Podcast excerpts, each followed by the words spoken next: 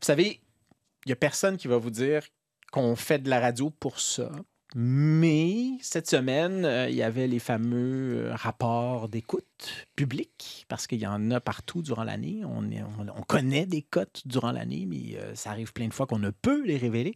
Et là, ben, cette semaine, bon, c'était des cotes qui étaient révélées au grand public. Donc, on peut dire que Moteur de recherche est très écouté. Très, très, très écouté, je dois dire. On termine notre cinquième saison. Euh, on a plus de 3000 questions, 3200, je crois, questions auxquelles euh, on a répondu quand même depuis le début, les débuts de, de Moteur. Et les cotes d'écoute se maintiennent très bien. Il fut un temps où j'avais eu un palmarès euh, avec euh, donc une cote qui était autour de 14 parts de marché, là, presque 14 parts de marché. Et à l'époque, on était premier dans notre case horaire. Je ne sais pas si, c'est encore le cas, mais disons que après de 14 parts de marché euh, dans le marché ici à Montréal, c'est quand même fort honorable. Bravo, Gabriel Anctil. Ben, merci. Bravo, Laurent Lassalle. Oui, merci. Bravo, Rémi Charret. Ça vous échoue, tout ça. Rémi, il va se réveiller. Euh, on va partir le thème pendant que Rémi se réveille. Vous écoutez Moteur de recherche.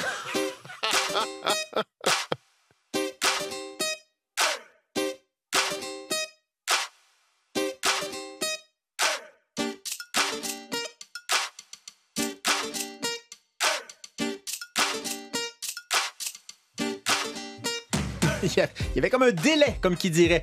Euh, ce soir, en moteur de recherche, pour terminer la semaine, est-ce qu'il se pourrait que vous rencontriez, à un moment donné, euh, de la reconnaissance faciale pour vos fesses? Auquel cas, il faudrait peut-être trouver une nouvelle euh, dénomination. Le vin des vedettes. Les vins de vedettes sont-ils à la hauteur de nos attentes? Imaginez un Denis Villeneuve qui lancerait un Dune, mais pas vraiment fini. Dans les salles, au cinéma, ça crierait. Mais sachez que dans le jeu vidéo, ça arrive quand même assez souvent. Puis on va essayer de le- lever le voile sur pourquoi euh, de telles situations existent. Et finalement, parlant de lever le voile, c'est du solide ce soir. Comment sont créées les nouvelles saveurs de chips?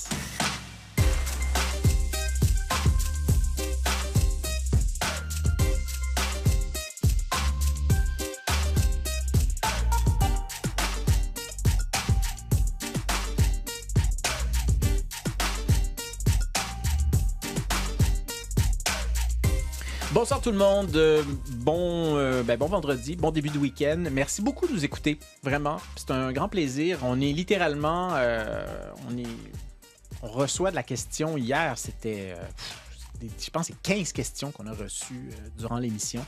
Et on est toujours très, très heureux d'y répondre. On met ça dans notre grande banque. Et n'ayez crainte, si on n'a pas déjà répondu à votre question, elle est quelque part dans notre planning. Puis l'émission je crois que, en tout cas, s'il faut se fier euh, à nos codes d'écoute, moteur de recherche devrait être dans le portrait radiophonique euh, montréalais, québécois, canadien et même international parce qu'on est écouté un peu partout dans le monde pendant de longues années. Et là, je vais féliciter pour l'entendre, je l'espère, cette fois-ci, Rémi Charret. Oh, C'est une partie, cette gloire vous appartient également, Rémi. Je voulais dire que c'est pas parce que je dormais, c'est parce que je me demandais, je, je réfléchissais à quel champagne on devrait ouvrir pour Oh! fêter ça. Et si ça devait être du Armand de Brignac de Jay-Z. Tu vois, tout, tout est lié. Jay-Z fait du champagne? Il en fait pas, mais il y avait sa marque euh, qui, dont il a vendu la moitié à LVMH récemment, d'ailleurs, pour Ah ouais. quelques bricoles, Ouais. certainement. Eh bien, euh, Rémi, on a déjà fait, euh, dans une autre vie, nous faisions des accords euh, musique et vin euh, à Ouais, Québec. on aurait peut-être dû suggérer ça pour commercialiser les accords. Ben avec oui, les, euh, ben hmm. oui, ça pourrait être. euh, c'est- en tout cas, on- on- c'est un concept de toute façon qui nous appartient. Euh, mais moteur de recherche, Rémi, euh, on- je vous ai même pas demandé avant l'émission euh, de nous Mhm. faire un, nous créer un accord. euh, ça- comme ça, là, à brûle pour point. À quoi, avec quel alcool, vin, bière, fort, euh, champagne, euh, Ben, vous accorderiez moteur de recherche? Les deux choses qui me viennent, ça serait un vin d'assemblage, en tout cas, Oh. parce que euh, vu qu'il y a plusieurs saveurs et plusieurs tonalités là-dedans, c'est comme si on avait plusieurs cépages qui s'assemblaient. C'est pour chaque émission, hein, n'est-ce pas? Mhm. Et sinon, j'aurais pensé au gin, parce que justement, il y a de multiples aromates autour d'un alcool central, n'est-ce pas? Ou du genièvre. Est-ce que ça fait de vous le genièvre ou le- ou l'alcool de base, Mathieu? Je ne sais trop. Mais, euh, mais quelque chose comme ça qui, OK. qui- qui amène beaucoup de nuances ensemble, Ah. puis dont le, où le, le total est plus que la somme des parties. Ah, ben, non, mais on, Pas on s'en- pire, on hein, ne sait- on ne s'était pas. Franchement, bravo. Mais non, mais on, merci. s'était pas consulté avant l'émission. Bravo, Rémi. Euh, Je vous ai lancé euh, comme ça une balle, une glissante. Ça me euh, brûlait le pourpoint. euh, Ben, voilà. bravo. On se parle dans- d'ailleurs dans quelques minutes de ces alcools de vedette. D'ailleurs, Gabriel Anctil, vous avez été euh, une, une, euh, Une transporteuse. une transporteuse ouais. d'alcool de vedette euh, Oui, au Moyen-Orient. Oui, au Liban, j'ai amené, euh, il y avait, j'étais en contact avec une fan de Mario, Mario Pelcha au Québec qui m'a demandé, qui savait que j'allais au Liban, qui m'a demandé de transporter une bouteille de vin euh, de Mario Pelcha euh, jusqu'au Liban pour le rendre, ben, enfin, le donner à une de ses amies qui est une des grandes fans de Mario Pelcha au Liban. Et je me suis fait une amie là, de, de la même. De Par le truchement de Mario exact. Pelcha? Ben oui, ben, Wow. oui d'une certaine manière. là, parce que cette personne à qui j'ai amené le- la bouteille de vin est extraordinaire et très charmante. Alors, euh, elle m'a fait visiter des coins du Liban et tout. Donc, tout ça grâce à l'alcool C'est de vraiment Marie la belle Pelcha. histoire, ça. Ouais, ouais, ouais. Ouais, vraiment. Rouge couleur passion. Est-ce que c'était un vin rouge? Euh, je- euh, il était comme dans un. euh, Je pense qu'il était dans un sac ou dans un emballage Ah. quelconque. Je ne l'ai pas Ah, j'ai pas vu la ouvert. couleur. J'ai même pas. Ok. Non, j'ai pas. Ça devait être un rouge. Peut-être plein de drogue, puis j'ai même pas. sais. On dit qu'il faut pas transporter pour d'autres gens. là. Euh, là, ce soir, on va peut-être faire des accords, non pas entre vin et moteur de recherche, mais des, des accords vin et chips. On va vous mettre euh, d'ailleurs là-dessus, Rémi Charret, parce que là, on va parler de chips. Écoutez, on a une quelqu'un qui signe amatrice de chips anonyme qui nous a envoyé une question à savoir, coudon. Comment on crée ça, des saveurs de chips? Nos, re- nos, nos recherchistes sont extraordinaires. Elles ont trouvé une femme dont une partie du métier consiste à créer des saveurs de chips quand même. Elle est aromaticienne senior chez Beauchamp International. Bonsoir Marlène André. Bonsoir. Marlène André, vous êtes native de Grasse dans le sud-est de la France, euh, une, une ville très connue d'ailleurs pour ses parfums. Vous avez travaillé en, parfum, en parfumerie chez Charabot euh, et vous avez donc euh, bifurqué vers la chips. Euh, vous ennuyez-vous du parfum ou il y a autant de subtilité maintenant dans votre nouveau dans, dans- dans votre nouvel emploi? En fait, je m'ennuie pas du parfum parce que je fais les deux. Là Oh. où je travaille Mmh. actuellement, je suis à la fois aromaticienne, mais je suis aussi parfumeur parce que ma société a une autre société qui fait des parfums. Donc, je continue à faire de la parfumerie. C'est En vraiment fait- joindre l'utile à l'agréable. On peut, on peut le dire euh, comme ça. Puis là, vous allez nous lever le voile sur euh, tout, tout- tout plein de, de manières dont on crée ces saveurs. Et là, il y a le pendant marketing qui est avec nous euh, ce soir en studio. Il s'agit de Jordan Lebel, professeur en marketing alimentaire au département de marketing de l'Université Concordia. Bonsoir, Jordan Lebel. Bonsoir. Il je lisais les notes cet après-midi. Ça semble redoutable, le marketing de la chips. Est-ce qu'on peut le dire comme ça? Oui, pas mal. Euh, ça joue serré. Il y a une déclinaison d'offres euh, sans cesse qui se multiplie. euh, et puis, euh, alors qu'il y a 20 ans, on avait une, une offre assez restreinte. Maintenant, on fait appel à toutes sortes de mangeurs. Le mangeur aventureux, le mangeur traditionnel, le mangeur gourmand, le mangeur qui se dit à la diète. Alors, on décline, on décline tout ça, toutes sortes de façons pour aller justement euh, dénouer les ficelles du portefeuille. Laurent Lassalle, merci Jordan Lebel, on s'en parle tout à l'heure. Oui. Est-ce qu'il y, a des- est-ce qu'il y a des chips, disons, euh, mythiques pour les gamers? Dans Ah, votre- pour les gamers, Ouais, je sais ouais, pas. non, Doritos avez- a fait Ah! beaucoup de marketing Ah autour ouais. de Twitch et tout ça, donc c'est assez, euh, assez commun. Mais moi, personnellement, je... il y a une marque de chips, mais je ne vais, je vais pas la nommer, je ne vais pas faire de publicité, mais il y a une Ben là, vous nouvelle, avez une nommé nouvelle Doritos. Bon, ben les Miss Vickies euh, Ah! au ketchup épicé, là, c'est mon point faible. Ah ouais, Vraiment. Donc, Ça vous réussissez des jeux aidés par les Miss Vicky. ketchup. Absolument. J'ai réussi à finir les jeux plus rapidement grâce à ces chips. C'est reconnu. Eh bien voilà, euh, on le- la ta- c'est le cas de le dire, la table est mise pour cette émission de moteur euh, de recherche. Et euh, une fois n'est pas coutume, on ouvre la bouteille de vin très tôt ce soir dans l'émission. C'est la passion secrète des stars et des milliardaires du monde entier. Le vin, symbole de raffinement et du savoir-vivre à la française. Un monde prestigieux qui fascine également les stars. Gérard Depardieu, Antonio Banderas ou Jean-Louis Trintignant se sont lancés dans la viticulture et leur nom fait vendre. Moi je dis c'est un Cabrel, un Maïté, un Banderas, c'est plus facile. Puis les gens viennent aussi pour boire ça.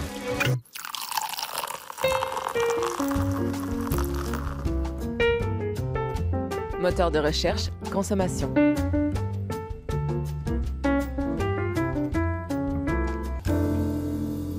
Beaucoup cette question euh, qui euh, mélange justement euh, ce- ce- ce- ce- cette gloire et cette tentative de créer du bon goût.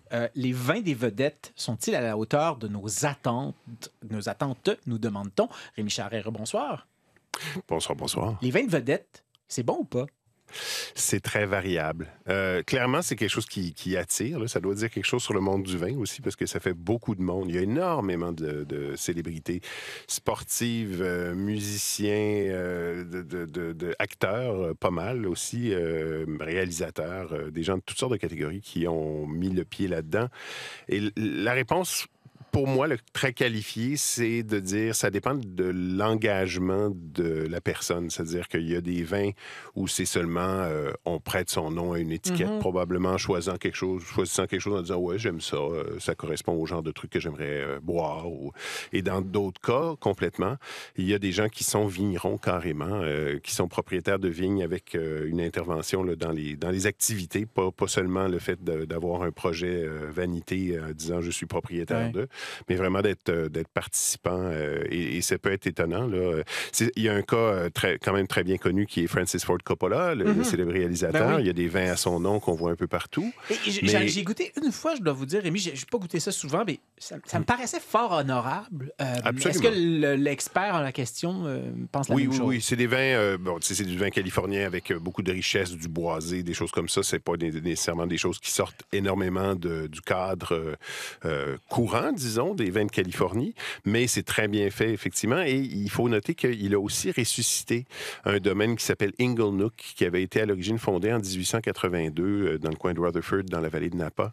Et il, il tire de là euh, des vins dont un assemblage bordelais là, qui est vraiment exceptionnel, euh, Ah ouais? qui, qui vieillit bien, puis tout ça. Là. Alors, il y a vraiment un côté, un rapport à l'histoire, mais ça vient aussi de quelqu'un qui est d'une famille italienne, ça fait partie de son parcours aussi, mais euh, je pense que c'est, c'est, c'est, c'est comme un prolongement de, de la présence du vin dans sa, dans sa vie. quoi. Ouais, Donc, ça, ouais, ça ouais. donne quelque chose qui est plus incarné. Puis il y a des gens, euh, Sam Neill, acteur néo-zélandais extraordinaire qui a joué dans tout, là, euh, Parc Jurassique, euh, Hmm. euh, Damien la malédiction, voyons Possession de Zulawski aux côtés d'Isabelle Adjani en 1981, vraiment des rôles incroyables. Et il fait dans le Central Otago des vins dans, sous une marque qui s'appelle Two Paddocks qu'on voit passer de temps en temps à la SAQ. C'est des vins là, qui coûtent 75-80 dollars, mais c'est pas pour rien. C'est vraiment des pinots d'une grande, grande finesse. Ah ouais. Et dans une autre catégorie comme ça, il y a Pink. Euh, on s'y attendrait peut-être pas, mais elle, elle a, euh, elle a tripé sur le vin en partant en tournée, en devenant célèbre, en ayant du budget pour acheter du vin avec ses repas. Et euh, elle a tellement aimé ça qu'elle a pris des cours à distance avec euh, l'Université de Davis en Californie, en viticulture, œnologie, tout ça. Elle a fait un cours dans un collège professionnel pour apprendre. Ah, elle s'est ouais. acheté un vignoble elle dans le coin de Santa Barbara. Elle a fait une marque qui s'appelle Two Wolves Vine- Wines. Pardon. Puis vraiment, là, elle est sur son tracteur, elle participe à- aux vendanges. Euh, elle est très, très. euh, Est-ce qu'il est bon, son vin? Y avez-vous goûté? Ça, j'ai pas eu la chance d'y goûter par ailleurs. J'ai vu des bonnes choses dessus. Puis ce que je trouve intéressant, c'est que c'est des, euh, des, des cépages qui sortent un petit peu de l'ordinaire pour l'endroit Mhm, où on est. Ouais. C'est pas du cabernet puis du chardonnay seulement. Il y a vraiment euh, quelque chose où on sent une certaine volonté de faire quelque chose de distinctif. là. Puis en plus, c'est bio. euh, de la- puis en plus, l'aspect développement durable, travailler dans le, les, les contenants, le- le- le- tout, tout le traitement là, de- du, du vin. Alors, il y a une démarche sérieuse. C'est c'est en biodynamie. euh, il y a vraiment quelque chose Mhm. d'intéressant. Puis ça, pour moi, c'est... Après, on peut aimer plus ou moins, mais au moins, c'est une démarche qui est engagée. Puis même de ce côté-là, on- il y a le Miraval qui est un des grands succès, le rosé, qui, qui, est fait par la famille Perrin du château de Beaucastel. C'est pas des deux de pique, c'est vraiment des, des gens très, très solides, mais à qui se sont associés un certain Brad Pitt et une certaine Angelina Jolie. Euh, c'est une marque qui a un succès phénoménal euh, et qui euh, se vend. Il y a une certaine prime, c'est 25 la bouteille en SAQ. c'est, très bon.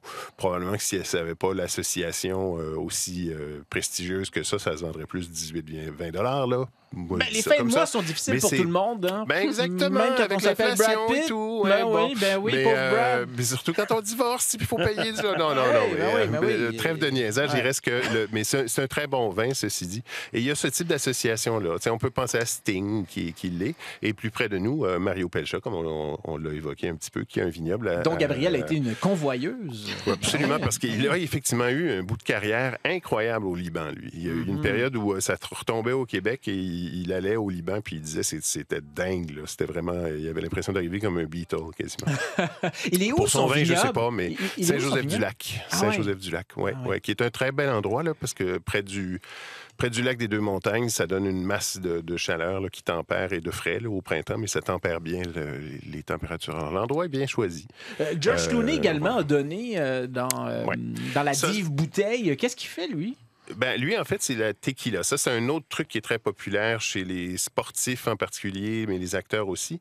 Et euh, Clooney a une marque qui s'appelle Casamigos, euh, qu'il a fondée avec un autre ami euh, qui est plus dans les spiritueux et tout ça.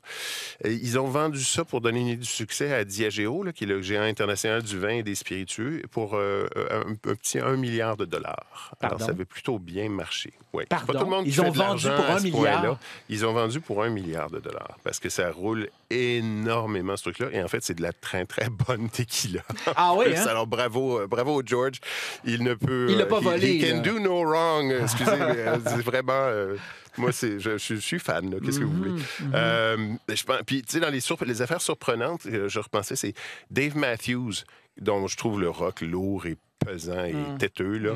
Et il est originaire de la, de. Virginie. Du rock têteux, ben oui. Mais il vient de la Virginie et, euh, et il a installé sa mère sur un vignoble, en fait, parce qu'elle aimait ça. Puis lui, il avait le goût de faire du vin.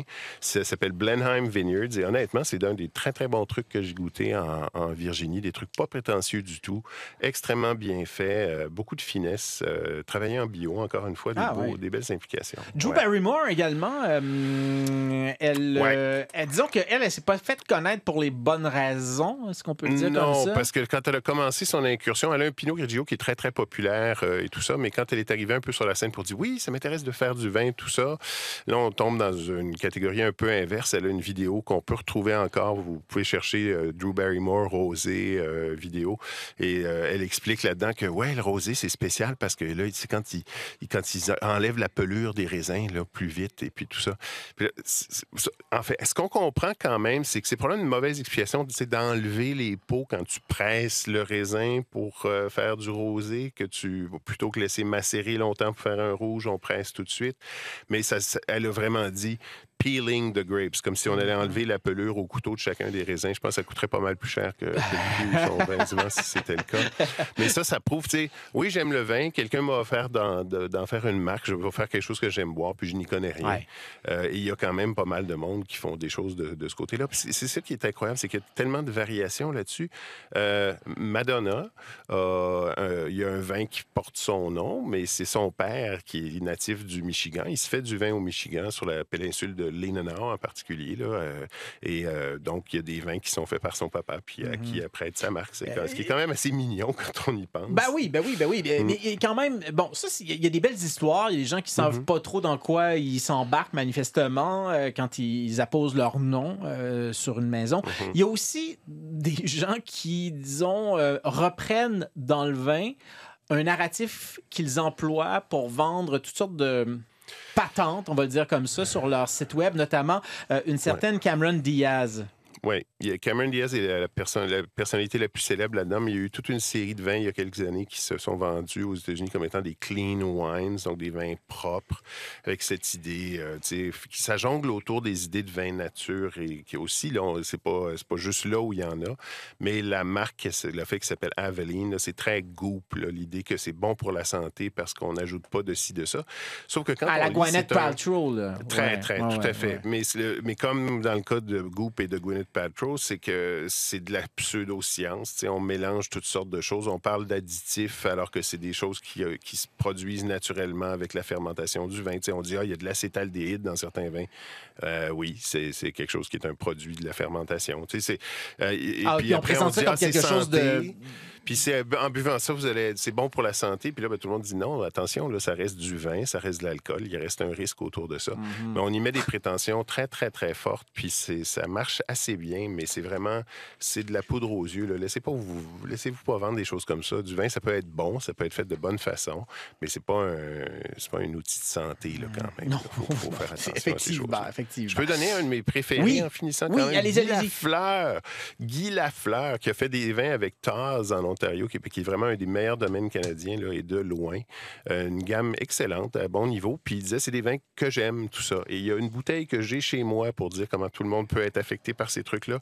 C'est un vin qui porte le chiffre 60. C'est une cuvée de mousseux fait de pinot blanc en Colombie-Britannique, encore là, dans un vignoble bio, des gens que je connais C'est pas bien, son numéro? des belles affaires. C'était, non, c'était son, euh, le nombre de buts, Ah, la- sa meilleure saison comme marqueur avec le 60 buts, c'est ça que ça 60. rappelle. Et, c'est- et le vin avait passé 60 mois sur latte euh, Ah, avant ben d'être voilà. dégorgé et préparé. C'est-tu pas beau? Ah, ben voilà. Euh, J'attends là, la prochaine Coupe du Canadien pour le boire.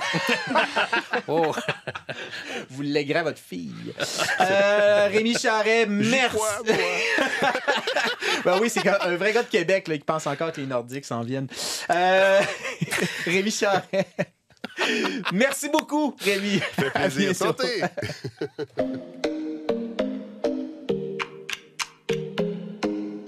La réponse à la question qu'on ne se posait pas avec Gabriel Antil.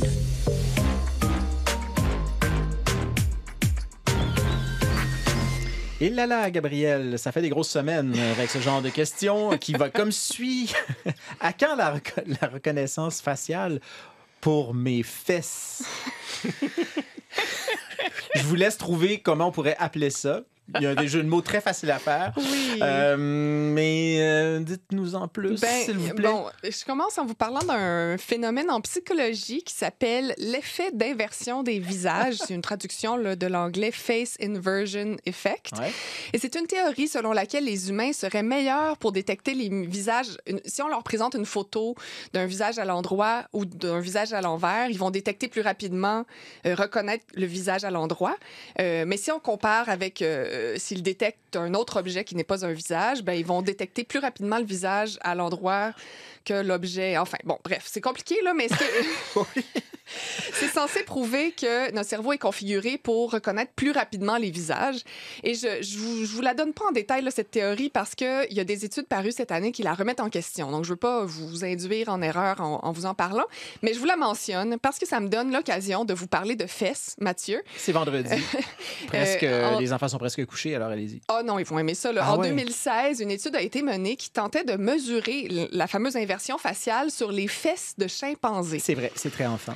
Euh, le but était de déterminer si les singes, finalement, étaient capables de détecter les photos de fesses à l'endroit ou à l'envers plus, au- au- aussi rapidement que si elles étaient à l'endroit. Un peu le même phénomène là, Ouais, de, de ouais. reconnaissance des visages. On sait que le- les chimpanzés utilisent les fesses pour reconnaître les gens, comme nous, on le fait avec les visages. Encore une fois, bon, cette théorie, euh, je- enfin, on peut pas trop tirer de conclusion parce qu'il y a une méta-analyse qui est parue trois ans plus tard qui remettait en question le phénomène chez les primates. Mais quand même, moi, je me disais, un métier de science, c'est prendre des photos de primates, De puis là, mettre fesses. ça sur- de, de fesses de primates, mettre ça sur genre un iPad, puis là, demander à des singes de- d'appuyer sais, sur la bonne photo. Je me disais, ça, c'est vraiment un métier extraordinaire. Non, a des, imaginez. enfants qui, des enfants qui nous écoutent, là, ça peut devenir clair. un rêve. non, mais imagine, oui, tu reconnais un individu par ses fesses. Oui, oui, mais même. Mais c'est nu-fesses, Tu veux là. faire quoi plus tard dans la vie? Euh, re- ben, Reconnaître des fesses- des fesses de singe. Oui, c'est ça. Bref. Mais là, bon, si la reconnaissance faciale vous intéresse, hein, ben, j'ai une bonne nouvelle. Euh, Il y a un laboratoire japonais qui a développé une te- technologie permettant d'identifier le derrière d'un individu euh, lorsqu'il s'assoit dans le siège conducteur d'une automobile. Ah. Donc, ça, c'est un vrai être humain, là, c'est pas un chimpanzé. Euh, donc, c'est les ingénieurs du Advanced Institute of Industrial Technology, ça c'est à Tokyo, et ils ont inséré dans ce siège euh, conducteur 360 capteurs qui mesurent la pression là, de nos fesses euh, sur une échelle de 0 à 256. Et avec ces données, ils créent un genre d'image 3D 3D des fesses, là, une genre de, de carte Mhm. topologique. Euh, euh, typographique, pardon. Ben, Euh, topologique, on peut le dire. euh, c'est une forme de, enfin, bon, de les topologie. montagnes, Ben oui, ben bon, oui, bref. ben oui. Euh, Topographique, voilà. Topographique, oui, Ouais. c'est ça. L'idée est de s'en servir euh, comme un système de sécurité. Donc, vous rentrez, vous entrez dans votre voiture, vous tentez de démarrer la voiture, et là, c'est pas les bonnes fesses, la voiture ne démarre pas. Euh, là, il peut y avoir plusieurs fesses, j'imagine, dans la liste. Ouais. Semble-t-il que la technologie serait précise à 98 Euh, ceci dit, l'étude qui dévoilait ces recherches est parue depuis quand même un certain temps, là, donc euh, puis depuis pas vraiment de nouvelles. J'ai pas entendu parler de voitures là, qui, qui, qui a été mise en marché C'est avec quand même un bon argument de vente. On peut imaginer les publicités qui pourraient être faites Oui, à partir de ce système. Non, mais quand même, je veux dire, c'est un, oui, c'est ça. c'est un parc d'attractions, ça pris littéralement. au sérieux ou pas, justement, Ben- comme ma chronique en, Ben en non, ce ben, moment. moi, je vous prends au sérieux. Je vous écoute, là. Je- je- je suis très Non, attentif, je- Non, mais Gabriel. je, comprends, je comprendrais si vous me preniez pas au sérieux. Euh, ceci dit, euh, on ne sait pas trop si des facteurs comme, par exemple, fluctua- fluctuation de poids, hein, ça, ça arrive, c'est Mhm. normal. Euh, le fait d'avoir un téléphone ou un portefeuille dans la poche arrière de notre, de notre pantalon peuvent affecter ces mesures. Imaginez, vous, Ben êtes, vous oui. êtes embarré en dehors de votre voiture simplement parce que vous avez mis votre téléphone à la mauvaise place. Et d'ailleurs, c'est pas un problème imaginaire. là. Les chercheurs avaient remarqué que le fait de porter des vêtements de là, de- des- avec un tissu d'une épaisseur différente, Ça- avait un impact. Oh là là. Donc, nos fesses étaient moins reconnues. Euh, donc, euh, donc euh, ben, est-ce que les singes ont des capacités à reconnaître... Bon, on sait qu'ils peuvent reconnaître les fesses un peu de la même manière que les visages, mais est-ce que ça affecte leur, leur vitesse de reconnaissance des fesses? Ça, on ne le sait pas encore. Est-ce Sauf qu'ils dé- reconnaissent des fesses de singes nu-fesses. Mais tout le Là, monde, pas tous la les même. singes sont nu-fesses, Ben non, mais je sais, mais les- je veux dire, il faudrait pas que les gens se promènent nu-fesses pour que les singes non, soient capables ouais, de les ben, reconnaître. je sais pas. Je sais pas si, Ça serait- si cette, cette euh, compétence s'étend à d'autres euh, d'autres êtres vivants. Mais enfin, voilà. Donc, euh, le domaine de la reconnaissance faciale, je, ne- je ne vois pas un très grand avenir. euh, Ah, un c'est un peu dommage. Ouais. Désolé pour les enfants qui étaient à l'écoute. euh, ça aurait- je je saurais plus donner une lieu. carrière, ouais, ben oui, ben oui, quand même. Mais les, euh, les, les scientifiques qui étudient les singes qui reconnaissent leurs congénères Oui. par leurs fesses, c'est quand même Ça, c'est un domaine de recherche euh, réel. C'est quand Mais même assez auquel on peut sympathique. aspirer. Je dois, me- le scientifique en moi, je me demande vraiment à quoi ressemblait l'application pour la subvention de recherche que ces chercheurs-là ont eu. Tu sais, Comment on justifie, comment? On... Ça m'intrigue. C'est peut-être une des prochaines questions auxquelles Ouais. répondrait Gabriel ici euh, à l'émission. Gabriel Anctil, merci beaucoup. Ça me fait plaisir. Vous écoutez Moteur de recherche avec Mathieu Dugal.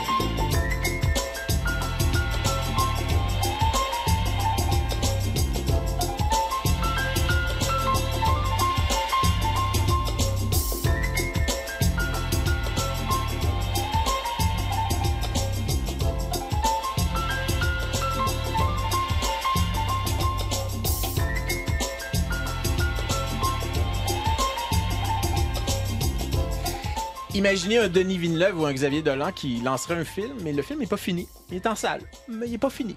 Dans le monde du jeu vidéo, ça arrive régulièrement. On va parler de ces franchises triple A qui euh, ont ce procédé, puis c'est quand même plus répandu qu'on pense. Comment sont créées les nouvelles saveurs de chips? Oh là là, euh, vous allez en apprendre des belles, euh, je, vous le garantis. Avant d'aller plus loin, cette émission ne serait rien sans Patricia Blais, Ariane Pelé, Marie-Hélène Racicot et Katia Hamel. C'est tellement un plaisir de passer les semaines ici avec cette équipe. Et je le dis sans ironie aucune. Martin Boulanger Pierre Lévesque étaient au potentiomètre cette semaine et Claudette Desjardins est toujours euh, la signature de moteur de recherche. Selon Nielsen, 96 des foyers canadiens achètent en moyenne un sac de croustilles par semaine. Ce n'est donc pas un hasard si on leur donne autant d'espace dans les allées d'épicerie.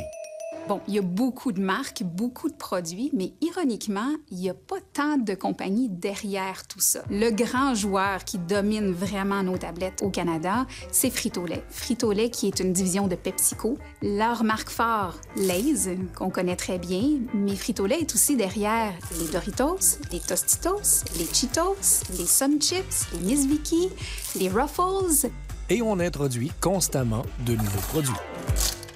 Et oui, et euh, il y a une science derrière ça. Il faut que des gens y pensent, il faut que des gens testent les goûts, il faut que des gens sachent où aller chercher ces goûts-là. Et là, on a une amatrice de chips anonyme, c'est comme ça qu'elle a signé son courriel, euh, qui voulait savoir pourquoi il y a toujours de nouvelles saveurs de chips qui sortent. Comment sait-on que les gens, ce que les gens vont vouloir, pourquoi certaines saveurs ont, de plus, plus de succès que d'autres, pourquoi certaines deviennent des classiques, d'autres éphémères, euh, et pourquoi on trouve certaines saveurs dans certains pays puis pas dans d'autres. Vous l'avez entendu tout à l'heure, là, euh, il intervenait dans une autre entrevue. C'est Jordan Lebel, professeur en marketing alimentaire au département de marketing de l'Université Concordia. Bonsoir, Jordan. Bonsoir. Et on va joindre euh, au bout du fil, au bout du zoom, c'est Marlène Andrei, et- qui est aromaticienne senior chez Beauchamp International. Bonsoir, Marlène Andrei. Bonsoir. Vous le disiez tout à l'heure, euh, vous êtes de, on le disait tout à l'heure, vous êtes de Grasse, hein, une de- des grandes villes de parfumerie. Euh, vous avez d'ailleurs euh, fait un stage de fin d'études chez Charabot. Maintenant, vous travaillez et en parfumerie et dans la chips, entre autres choses. Dites-nous, Marlène André, est-ce qu'est-ce qui est plus dur à faire, euh, trouver une nouvelle saveur de chips ou une nouvelle fragrance de parfum? Les deux, mon commandant. Ah ouais. C'est aussi difficile dans l'un que dans l'autre. Euh, en fait, on est soumis quand même euh, au marketing. Donc, je renvoie la balle euh, à la personne du marketing parce que c'est eux qui nous arrivent avec les tendances ou avec leurs idées qui développent. ah ben tiens, si on sortait une saveur de telle affaire pour une chips, peut-être ça fonctionnerait. Donc eux, et puis c'est les clients aussi qui décident, ils font des études de marché auprès de, de, de leur clientèle eux-mêmes. Donc euh, c'est à, à partir de là que nous, on va se mettre à développer des saveurs. Oui, mais euh, bon, c'est une chose de dire qu'on va développer des saveurs, mais on, voit, d'ailleurs, ça se, ça se multiplie. Je ne sais pas si vous êtes passé dans, un dépanneur récemment. Je veux dire, il y a du, il y a du jalapeno électrique euh, qui vient de Vénus, puis euh, des, des saveurs de, ketchup euh, euh, fumé, euh, machin. Je veux dire, ça, n'en- finit plus. Euh, le, la base de saveurs à partir desquelles, euh, avec laquelle vous travaillez pour créer ces, saveurs-là, euh, Marlène Andrei, euh, est-ce qu'elle est, est, immense? À quoi ça ressemble? Elle est, oui, elle est immense. En fait, elle est, elle est à l'infini. On peut créer n'importe quel style de saveur, comme n'importe quel parfum, du moment qu'on sait utiliser les bonnes molécules et faire les bons mélanges. Donc, il n'y a, pas de fin à ça. Mais quelles sont-elles, ces molécules-là, par exemple? Vous avez des commandes d'un client euh, ou des clients qui vous disent, on sent que les gens veulent avoir quelque chose d'un peu fumé, d'un peu euh, agrumé, puis on veut mélanger à la fois quelque chose qui fait estival, euh, léger, machin. Euh, vous partez avec ces commandes-là, puis vous faites quoi? Ben, on part avec ces commandes-là, puis on va utiliser ce qu'on appelle des chimiques aromatiques, alors ou synthétiques ou naturelles, en fonction de la demande du client, s'il préfère avoir une saveur naturelle ou une saveur synthétique, euh, ainsi que des huiles essentielles aussi qu'on peut utiliser à l'intérieur des saveurs, comme on va utiliser de l'huile essentielle d'orange ou de, citron, euh, même de la lavande. Si quelqu'un de matin veut une chips euh, qui goûte la lavande, bon, ben, on va utiliser de l'huile de lavande, en plus d'autres ingrédients avec, avec lesquels on va marier l'huile de lavande. Est-ce que ça vous est déjà arrivé, quelqu'un qui euh, vous a demandé de chip- chips à la lavande? En tout cas, j'en ai jamais vu ici, cela dit. Non, non, ça m'est pas encore arrivé. Quoique, ça pourrait avoir son effet. Euh, on- on- on- avant de revenir, euh, Marlène Andréi, à la manière dont on crée ces, ces saveurs de chips, euh, Jordan Lebel, les tendances marketing, elles semblent sortir parfois de nulle part. On voit des saveurs, on dit, mais qui s'est levé un matin avec un rush de... On va reprendre le, le jalapeno électrique, je pense que j'ai vu ça récemment. Qui, qui- qui- qui se lève un matin en pensant à ça? Ben, deux pistes pour y répondre. D'abord, il y a à peu près une vingtaine d'années, on a identifié un, je dirais pas un nouveau type de mangeur, un mangeur qu'on connaissait bien, c'est le mangeur aventureux. Euh, avant ça, on s'attardait beaucoup aux mangeurs traditionnels qui aiment des saveurs bien connues, bien établies. Et tout à coup, on s'est rendu compte que ben, il y a des gens qui aiment des saveurs un petit peu plus diversifiées, très souvent étagées, c'est-à-dire qu'on on empile les saveurs hein, une par-dessus l'autre. Et ça, ça a déclenché tout un travail, une expansion dans plusieurs catégories, pas juste la chip, dans la crème glacée, dans plusieurs catégories. Et puis, je reviens juste à votre question parce qu'au début, vous demandiez pourquoi est-ce qu'on lance des saveurs comme ça? Et ça, c'est une stratégie d'entreprise et il peut y avoir différentes raisons. Une d'entre elles, c'est bloquer son compétiteur.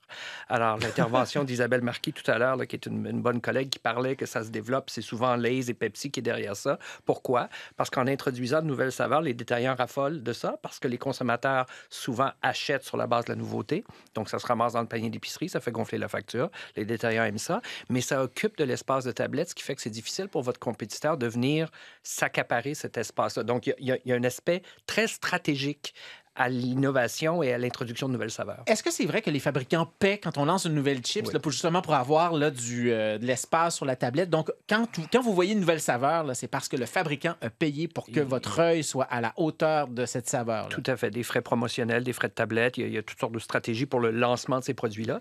Maintenant, comment on identifie ces saveurs-là? Et là, on est de plus en plus sophistiqué. Il y a bien sûr les focus groups, des trucs comme ça, mais de demander simplement à un consommateur quelle saveur aimerais-tu? Des fois, le consommateur, il ne sait pas. Là. Il faut, il faut ouais. un peu lui proposer quelque chose. Et pour faire ça, il y a des entreprises qui maintenant utilisent l'intelligence artificielle. Euh, L'entreprise McCormick, dans les, dans les épices notamment, le fait beaucoup.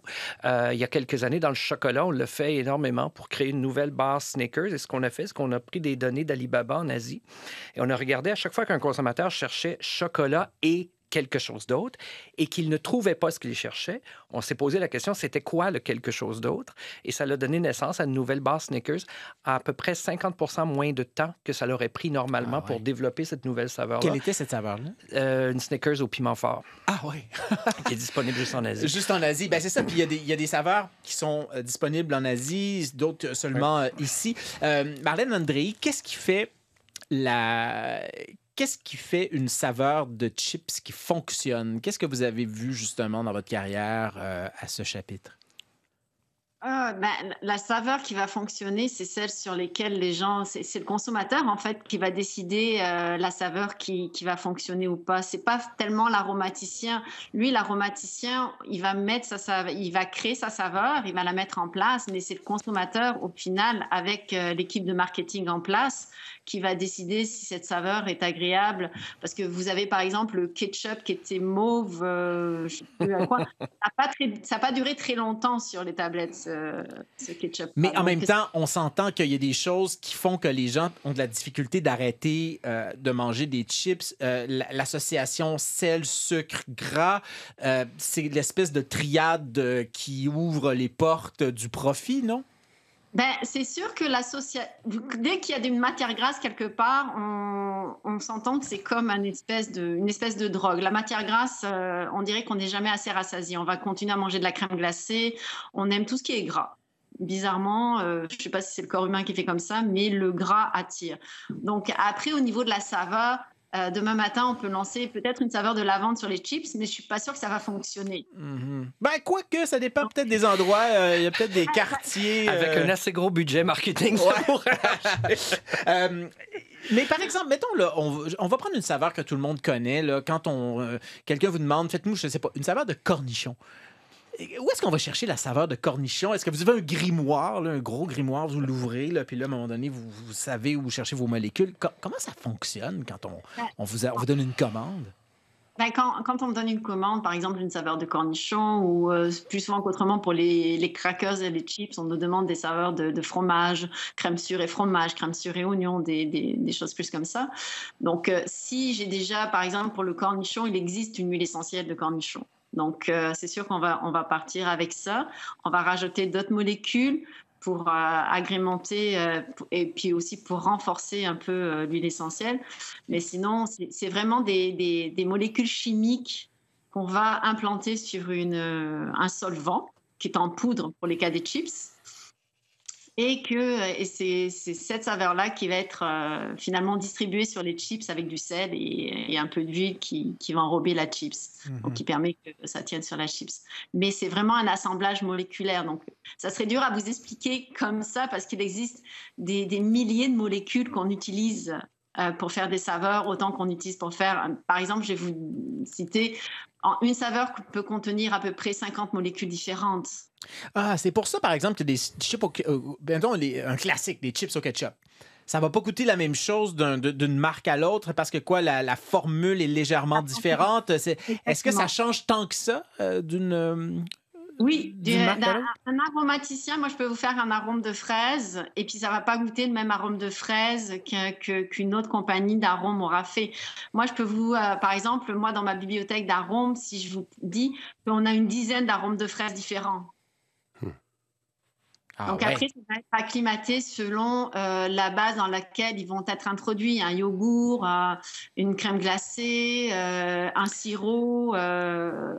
Euh, donc on fait différents arômes suivant la base après, et puis suivant le client, suivant la. Euh, C'est l'effet de ce qu'on appelle l'effet de matrice. Il faut savoir comment l'imbriquer dans. ce- On n'ajoute pas de la vanille ou on fait une saveur dans la crème glacée comme on le fait sur les chips, comme on le fait ailleurs. Donc, il faut vraiment bien comprendre ça parce que ça peut laisser, quand c'est mal fait, ça peut laisser un arrière-goût, ça peut laisser euh, une, impré- une impression en bouche, une impression organoleptique qui n'est pas plaisante. Mhm, Et il y a des mhm. produits qui se plantent, excusez-moi, mais qu'on retire des tablettes parce que justement, ça pas donné un résultat euh, assez heureux, puis le Ouais. consommateur en rachète pas. Mais enfin, moi, j'ai une question parce qu'on parlait justement, Mathieu, vous avez cité en exemple, là, je sais pas quoi, électrique, là, des saveurs, en fait, qui sont pas des vrais goûts. Là. Ouais. Je sais pas à quel... comment est-ce que vous, vous recevez cette commande-là? Comment est-ce que... euh, vous- Comment vous comment traduisez électrique dans un goût? Oui, C'est pas une Parce que c'est question, vrai, on ouais. y goûte après, Ouais. puis on se dit, ah, c'est vrai, ça goûte électrique. Ça, va être donné à l'interprétation finalement. euh, le, vocabulaire, euh, c'est l'aromaticien qui va l'interpréter. Il faut qu'on devine en fait qu'est-ce que le client entend par électrique. Même, je vais vous dire, des fois, euh, bon, moi je travaille avec une collègue, puis des fois on, on a les, on nous demande des saveurs et puis le nom des saveurs, on fait. Ok, euh, qu'est-ce que la personne entend par électrique? Ok, faut, est-ce qu'il faut que ce soit hyper euh, très piquant, très épicé, que ça, ça, ça, ça fesse finalement en bouche?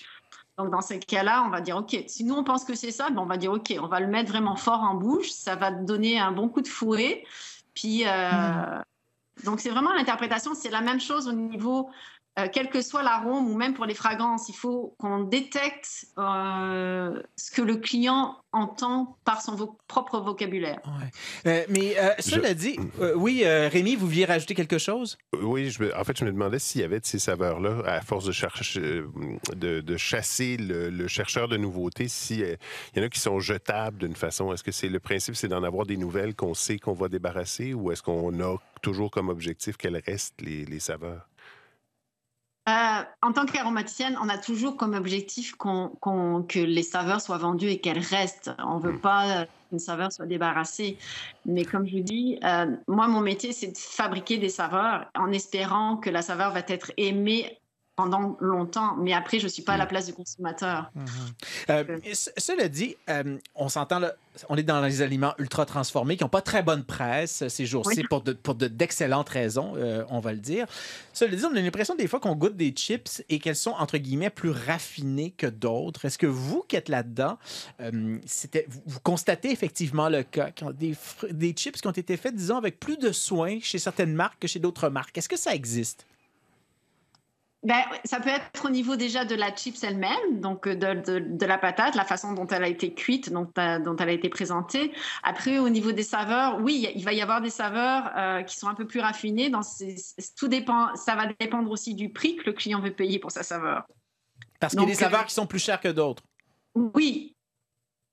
Par, exemple, oui, oui, par exemple, Par exemple, si vous voulez une saveur, euh, on va dire une saveur de fromage, moi je peux vous faire une saveur de fromage euh, sans aucun fromage à l'intérieur. Mais si un client qui, veut, qui est prêt à payer le prix, je vais rajouter de la vraie poudre de fromage. Si on s'en va sur les chips, donc c'est en poudre. On va rajouter de la vraie poudre de fromage et avec la saveur, donc ce qui va rehausser le goût et qui va donner quelque chose un peu plus réel au niveau de, de la saveur en bouche. On voit aujourd'hui, avec justement, vous avez mentionné l'intelligence artificielle, Jordan Lebel, et on va terminer là-dessus, euh, que l'intelligence artificielle fait des associations souvent dans le monde créatif qu'on n'avait jamais vu venir, en tout cas comme humain ou très peu. Est-ce que l'intelligence artificielle va permettre de créer des saveurs de chips euh, littéralement complètement novatrices? Euh, Jordan, puis on va terminer euh, avec, euh, avec vous, Marlène. Avant, on le faisait, c'était un peu, ça ressortait de l'art, de la créativité, puis maintenant, on a une certaine discipline autour de ça. Et puis, avec l'intelligence artificielle, on est capable de tester relativement rapidement si le concept sera preneur. Donc, le brief qu'on va envoyer aux entreprises qui développent ces saveurs-là va être assez détaillé, parce qu'on dit on veut positionner la chip dans tel marché, dans telle euh, brochette de prix. Alors, ça va aider les, quand même les aromaticiens à, à se situer un peu au-delà le- du langage qui peut être flou parfois. Ouais. Donc, le, le japa- on n'a rien vu là, avec le jalapeno électrique, là, si je comprends bien. On termine là-dessus, Marlène André. Est-ce que ça ouvre de- des nouveaux horizons, l'arrivée de l'IA dans votre domaine? Ben, en fait, l'arrivée de l'intelligence artificielle est déjà mise en place dans certaines entreprises euh, de, de, formulation à la fois des parfums et à la fois des arômes. Donc, il y a des entreprises qui ont déjà cet outil-là installé, qui ont juste à rentrer, par exemple, sans moins une saveur euh, de, chips à la fraise euh, et crème sûre. Puis, ils vont déjà vous donner une formule quasiment complète que vous n'avez plus qu'à la peser et à faire vos, vos, propres ajustements. Wow, wow, wow. Ben, on, on, espère qu'on pourra en rediscuter euh, avec vous. Je sais pas pour vous, j'ai un peu l'eau à la bouche, j'ai faim, c'est la fin de la journée, j'ai pas soupé encore. Euh, faudrait pas que je tombe d'un plat de chips là, actuellement, je pense que ça passerait assez rapidement. Euh, merci beaucoup, Jordan Lebel, professeur en marketing alimentaire à l'Université Concordia. Merci à vous, Marlène André, aromaticienne senior chez Beauchamp International pour ce monde merveilleux de la chips. Merci à vous deux. Merci.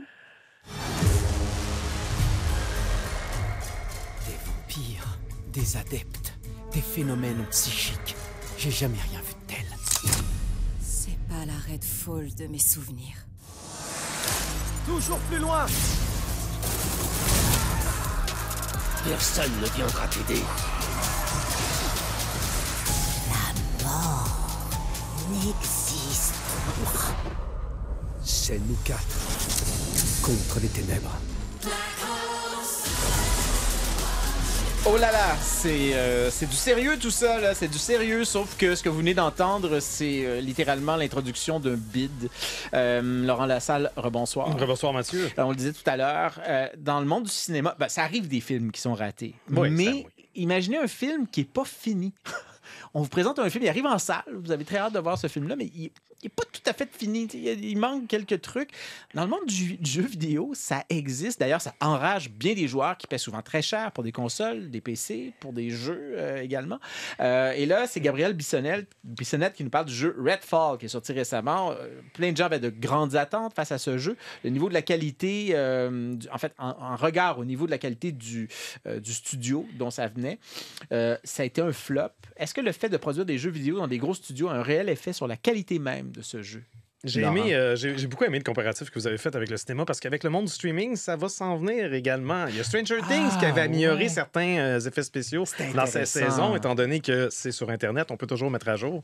Donc c'est un Ah, peu, ouais. un peu le, le problème qu'on a avec euh, les jeux vidéo. Donc oui. Dans la question, Gabriel est vraiment intéressante. Lui, il dit que c'est peut-être un problème euh, fréquent parce que ce sont des gros studios. Euh, mais euh, la multiplication des faux départs, comme ce qu'a connu Redfall, c'est une tendance justement qu'on voit envers les jeux avec des attentes très élevées, s'enfargent lors de leur lancement en offrant une expérience truffée de bugs.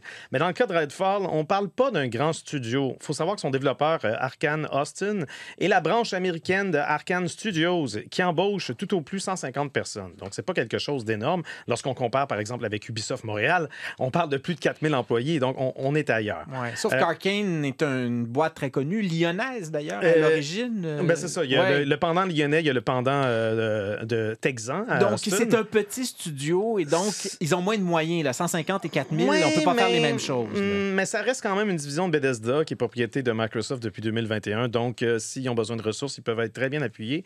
On est, on est loin d'être un studio indépendant. Euh, Redfall s'ajoute donc à la liste de jeux qu'on décrit comme étant brisés lors de lan- leur lancement. Donc, on parle de Forspoken, Wild Arts, Hogwarts Legacy, The Last of Us Part 2 sur Hogwarts, PC. ça, c'est. euh, Harry Potter. Harry Potter, Oui, ouais, qui est ouais. sorti euh, un peu plus tôt cette année. Star Wars euh, Jedi Survivor aussi. Euh, certains euh, certains euh, critiques disaient que c'était truffé de bugs. Mm-hmm. C'est pas nécessairement une expérience buggée pour tout le monde. Faut s'entendre que dans certains cas, ça fonctionne plutôt bien. Il y a des gens qui ont des attentes différentes également. Dans le cas de Redfall, euh, sur console, on avait du 30 images secondes. Mais c'est un jeu, un jeu de tir à la première personne. Il y a bien des gens qui, généralement, requièrent au moins de 60 images par seconde. Donc, ça peut, ça peut décevoir certaines personnes, mais être, euh, être adéquat pour d'autres. Ouais. On va le redire pour les gens qui connaissent peu le monde du jeu vidéo. Souvent, les sommes qu'on investit là-dedans de la part des actionnaires, c'est colossal. On parle de centaines de millions Absolument. de dollars. C'est quand même du niveau des grosses produ- productions hollywoodiennes. Et là, il y a des actionnaires qui poussent dans le dos des gens qui sont dans les studios. Et ça peut mener, disons, à des situations euh, très, très, très Exactement. frustrantes pour les joueurs. Tout à fait. Euh, D'abord et avant tout, il faut savoir qu'il n'existe aucun développeur qui souhaite sincèrement sortir un jeu de boîte. Euh, ces, ces gens travaillent d'arrache-pied pendant des années à bâtir une expérience dont le but est de surprendre, émerveiller, divertir. C'est certainement pas pour voir leur œuvre couverte de ridicule une fois sortie. Dans bien des cas, la pression viendrait, justement, comme vous le disiez, des actionnaires. Des actionnaires. Ça semble d'ailleurs avoir été le cas pour Cyberpunk 2077. Euh, les témoignages relevés par le magazine Bloomberg, l'équipe de développement de CDPR savait que Cyberpunk 2077 n'était pas prêt à être lancé en 2020. Mais comme le jeu avait déjà été repoussé trois fois, le conseil d'administration a décidé d'aller de l'avant avec la sortie en se doutant bien qu'un quatrième report attiserait la colère de ses actionnaires. Quand même. Et le jeu était buggé. euh, je me souviens du lancement. Ça, Sur ça poussait- console surtout. Ça sur poussait PC, les- moi, j'ai Ouais. pas eu de problème. C'est pour Sur ça que console, je disais, atroce, ouais. Ouais, Sur- vraiment sur console, c'était vraiment élevé. Mais là, euh, tous ces- toutes les consoles maintenant, les PC sont branchés. Ils sont sur, donc sur le web et c'est un peu une arme à double tranchant parce qu'auparavant, quand on achetait la cassette de Nintendo, c'était fini. Une fois que la cassette est faite, je veux dire, tu peux pas télécharger rien d'autre. Là, maintenant, on peut télécharger. Fait que ça donne un peu une chance au studio de lancer des produits qui sont pas totalement Exactement. C'est une, une âme à double tranchant parce que oui, c'est pratique de pouvoir distribuer à l'ensemble de ses joueurs une mise à jour qui améliore les performances de son jeu. Mais c'est aussi un gigantesque filet de sécurité grâce auquel on peut se permettre de lancer des jeux incomplets euh, qui n'ont pas été pleinement testés. Euh, les développeurs peuvent également compter sur Internet pour justement tester leurs jeux multijoueurs en ouvrant une bêta. Euh, c'est le genre d'événement qui attire des fans de première heure. Donc pendant un week-end, on peut, on peut tester un jeu avant sa sortie. Euh, c'est une façon de s'assurer justement que, que, idéalement, d'identifier les bugs et de pouvoir les éliminer rapidement avant que le jeu sorte. Si on a nos fans de première heure, on, on se doute bien qu'ils vont vouloir jouer euh, le premier jour de sa sortie. Mhm, donc, mhm. s'assurer ça. Et les résultats sont pas toujours concluants, cela dit. Dans le cas de Street Fighter VI, qui est, euh, qui est paru récemment, ça semble avoir été joyeux. Euh, on a un score de 90% sur Metacritic, ce qui est très bien. Mais pour Redfall, qui, oui, a pourtant connu une bêta ouverte en mars, euh, on n'a clairement pas résolu tous les problèmes. Ouais. Euh, mais en même temps, est-ce que ce serait pas un peu la faute des studios également qui mettent pas assez d'argent du côté du contrôle qualité? Quand on sort un produit, on sort un sac, une nouvelle saveur de chip. là, je veux dire, Il y a Ouais. des gens qui vont goûter à ça avant là, pour être sûr que tout, est, tout est correct. Euh, dans le monde du jeu vidéo, euh, peut-être que les studios auraient avantage, euh, Oui, miser davantage là-dessus. Force est d'admettre que ce n'est pas le cas pour tout le monde. Par exemple, Activision a notamment fait les manchettes en 2021 pour s'être départi de plus du tiers du département d'assurance qualité de Raven Software. Ça, c'est sa division Ah, ouais. responsable pour les Call of Duty, notamment Black Ops et Warzone. Euh, le rôle des bêta-testeurs est pourtant plus crucial que jamais. Euh, Mhm. Non seulement il est de plus en plus fréquent de voir un jeu être lancé sur console et PC simultané- euh, simultanément. Euh, les bêta-testeurs, donc, c'est les gens qui testent les jeux euh, avant qu'ils ne sortent. là, va Oui, c'est ouais. pas pas de simples joueurs qui font des bêtas, c'est vraiment des, des gens qui sont employés par la compagnie pour tester le jeu. Donc si on teste les, les bugs de collision, ben ton personnage tu vas rentrer dans tous les murs, tous les raccoins Ouais, ouais. de tout le Tu niveau. pas tout droit pour aller de Exactement. l'autre côté Donc, du décor, comme a- ça peut arriver dans certains jeux. Il y a bien des gens, moi je me rappelle quand j'étais jeune au secondaire, ah oui, je rêverais à ça, d'être payé pour jouer à des jeux vidéo. T'es pas payé pour jouer, apprécier le jeu. T'es pas- payé pour le trouver les bugs, puis c'est c'est relativement plate. Oui. Euh, donc, euh, leur rôle est plus crucial que jamais parce que les dernières technologies en matière de ray tracing, notamment euh, du côté PC, et d'intelligence artificielle euh, offertes par les dernières cartes graphiques modernes, ben, ils peuvent se montrer plutôt capricieuses. Ouais, ouais, effectivement. Donc, Le c'est pas ray juste tracing, plus de il- puissance, c'est plus de complexité. Le ray tracing est une nouvelle forme de, de- de- de- de- d'éclairage Oui. de jeux vidéo qui est bluffante. On est dans une résolution presque cinématographique. Tout à fait. Ouais, c'est ouais. euh, c'est de l'éclairage, mais c'est également l'ombrage et ça peut même être du ray tracing sonore. Donc, si vous voulez la version française, Ouais. c'est le traçage de rayons, Ouais. mais personne n'utilise. cette Ben, c'est- on est dans le monde du jeu vidéo. Euh, bon, en terminant, est-ce que ça va s'améliorer? Euh, Il y, a, y a quand même des, euh, des histoires de rédemption. La rédemption est possible pour les studios qui mettent les efforts nécessaires afin de, sauver leur réputation. Je parlais tantôt de, de Cyberpunk 2077. Aujourd'hui, Cyberpunk 2077 a réussi à faire un 180 degrés et il y, a- il y a même une- un DLC, donc un contenu téléchargeable qui est prévu cet été. Euh, on a une histoire similaire avec, euh, avec euh, le jeu No Man's Sky de Hello Games. Qui s'est beaucoup amélioré Qui s'est grandement amélioré, mais ça a pris plusieurs 2005. années quand même. long, Ouais, ouais, ça a donc pris tout est possible, ouais. mais... En Achetez, terminant- achetez pas vos jeux Day One. Non, non, non, Attendez, non, pas quand ils sortent, non, effectivement. En terminant, Laurent, euh, rappelez-nous votre euh, hum, sorte de chips préférée avec lesquelles Oh. vous terminez vos, euh, tous vos jeux. J'aime beaucoup les Miss Vickies ketchup épicé, mais sinon, poivre et lime, c'est le fun aussi. Oh! ben écoutez, vous ferez un test, voir Ah, faut- faut à quelle vitesse vous terminez les jeux avec un, un type de, de chips et l'autre type de chips. Qui sait, peut-être euh, il y avait de la magie de notre invité dans ces chips, Marlène Andréi. Merci beaucoup à elle. Merci à vous, Jordan Merci Rémi Charret, Gabriel Anctil, Laurent Lassalle. Bon week-end tout le monde. On est là lundi, 19h. Bye bye.